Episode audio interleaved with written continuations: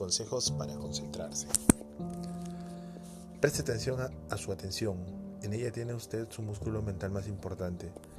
Aliente su atención para hacerla más fuerte y flexible, concentrándose periódicamente con toda su energía. Consejo 1.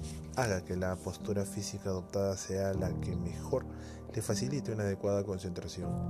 Suelte su cuerpo y evite los movimientos inútiles.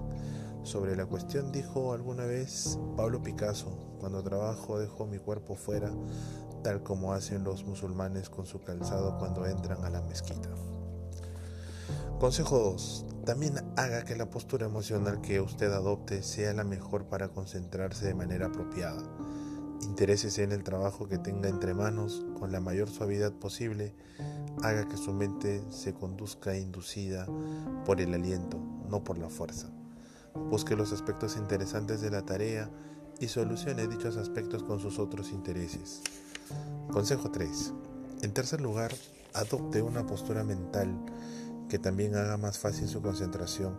Identifique con absoluta claridad cuál es el trabajo por hacer y fíjese en los objetivos necesarios y bien definidos.